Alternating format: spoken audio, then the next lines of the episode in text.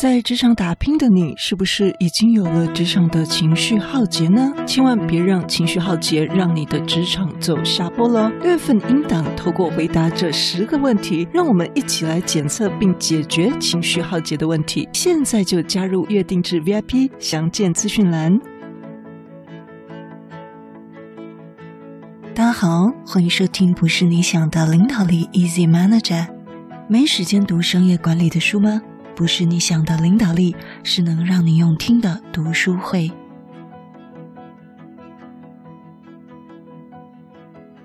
在这集中，我们要解决一个大问题，就是工作场所沟通。让我们面对现实吧。有时候我们得必须跟一些不友善的同事一起工作，这可能是一场真正的斗争。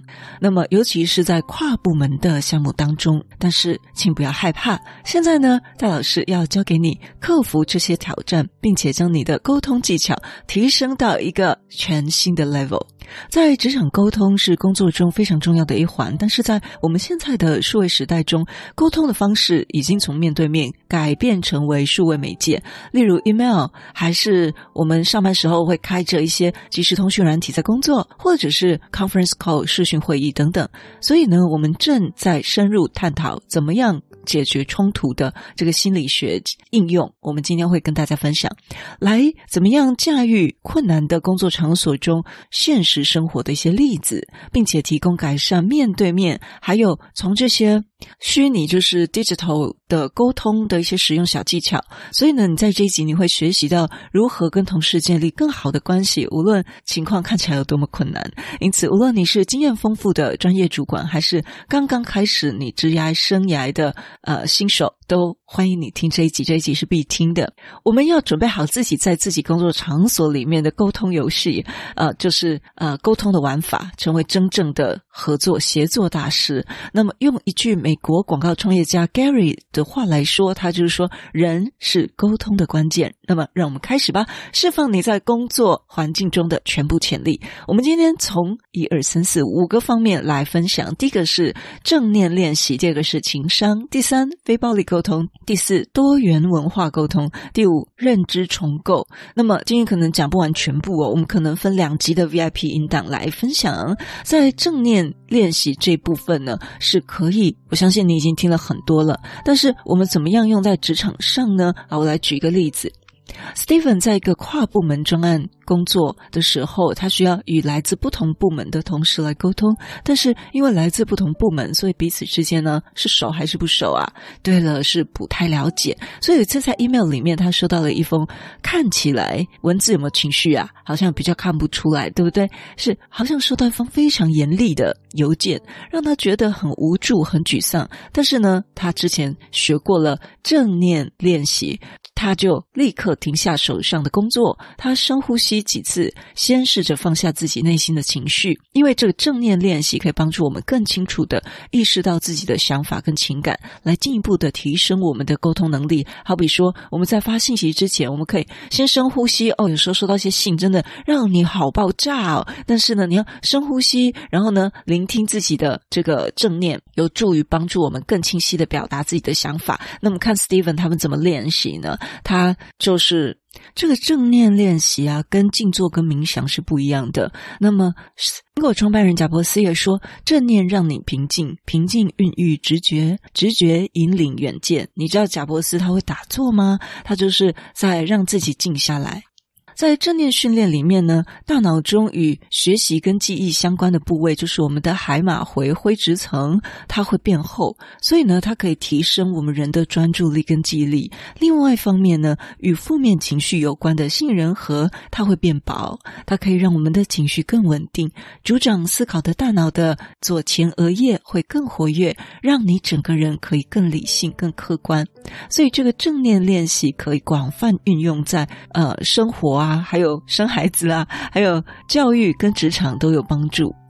这个正念练习的状态呢，主要就是留心察觉，不是用眼睛看，也可以呃，好像你自己去感受自己的脚现在是伸直的还是弯曲的，或者说你专注在自己的呼吸上。那这个呢，包括了呼吸法、身体扫描、正念伸展、去冥想这些东西，也可以说是专注在这些事情上，专注在自己的呼吸上，专注在自己的身体扫描上。比如说，你现在的呃肩膀是松的还紧的，就是转移注意力。那还有正念伸展。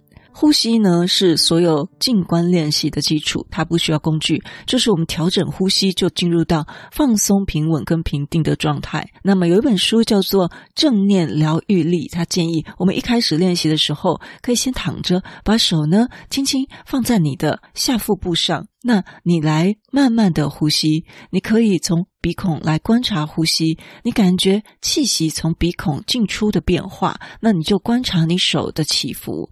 两者的重点都是察觉每一次气息的进入跟离开身体时的知觉感受。那么，如果你又不小心被那封信气回来分神的时候，你就稍微注意一下是什么占据了你的心头，什么念头占据你的心头，再把整个注意力带回来呼吸，最后你就可以提生专注力，并且呢，你要透过以下的方法来回复他这封信。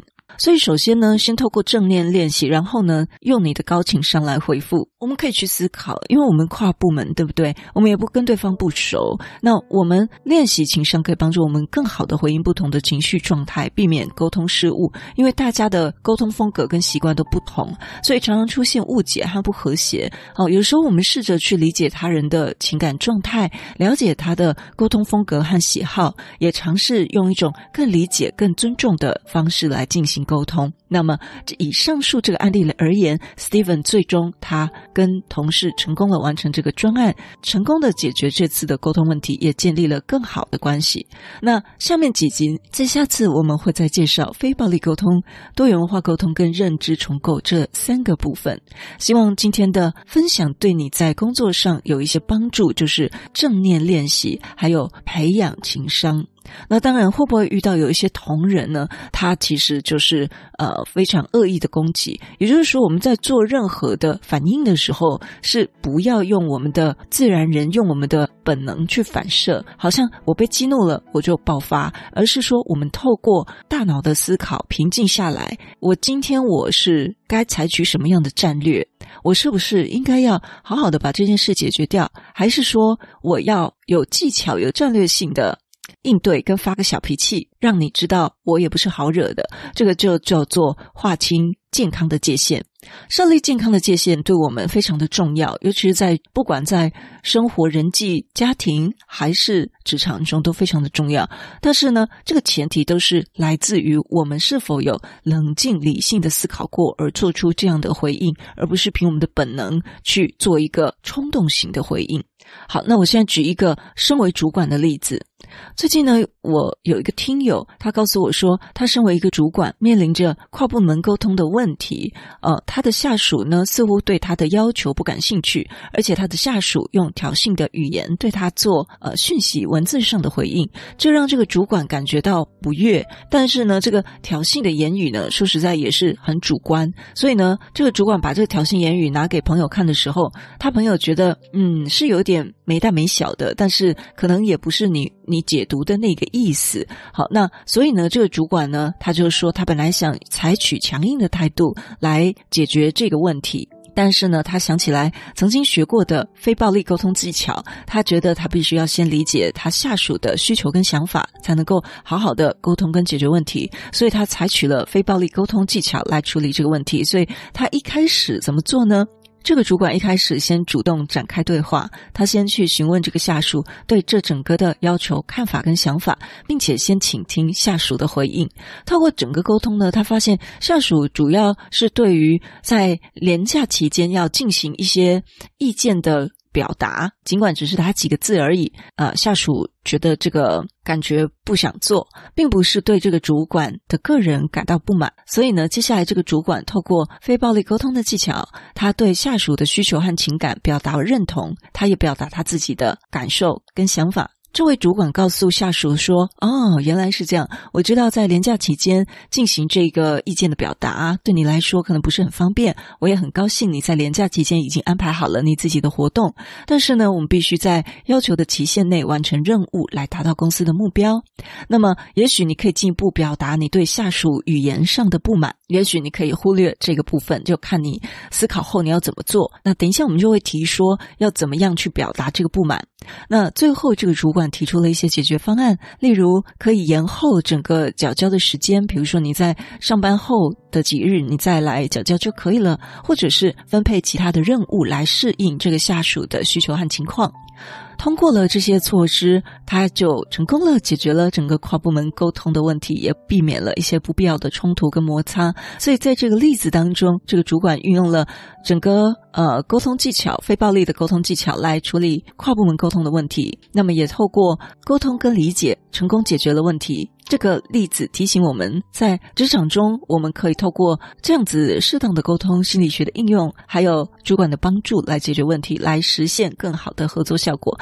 那么，如果你想要在这样的例子当中，你前面先呃跟下属讲，和善的讲，就是说哦，我知道这对你造成不方便，我也很高兴你在连假中做了你自己的私人安排。但是当我听到你这样子回应的时候，我感到受伤与不尊重。我认为在工作场合里，我们应该要彼此尊重，并且用适当的方式表达我们的想法跟感受。你可以明确的把他所让你介意的话表达出来，尤其是针对于呃八十几年次之后的年轻人，他们们更需要你直接表达。好，就比如说，当我听到你说什么什么什么的时候，我感到受伤与不尊重。我认为我们在工作场合里，我们要彼此尊重，并且用适当的方式表达我们的想法和感受。那也不只是八十几年次以后的，这个跟个性有很有关系。你看，像之前一直闹新闻的鬼鬼，他现在在实境节目里面还是一样展现了他这个。呃，三十几岁了，还是一样展现他这个十六岁的人格特质哈，